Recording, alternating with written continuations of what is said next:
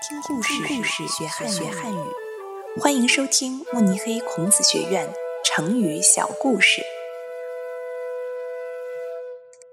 刻舟求剑。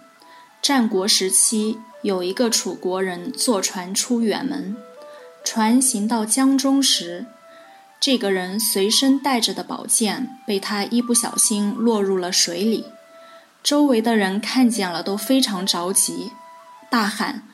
快点下水捞宝剑！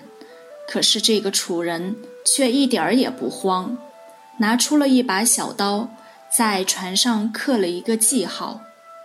众人不理解他为什么这样做。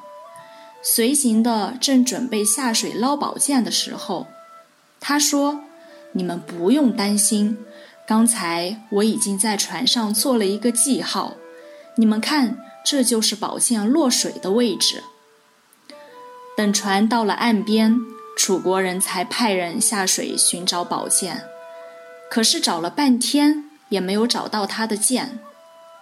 他很奇怪，我明明标注了剑落水的位置啊，怎么找不到了呢？众人听了，都开始嘲笑他：剑落入水里就不会移动了，但是记号却会随着船而移动啊！你刻的记号和剑当时落水的地方根本没有关系啊！后来我们用“刻舟求剑”这个成语，表示一个人非常固执，遇到事情不会变通，用静止的眼光看待变化的事物，必定会出现错误的判断。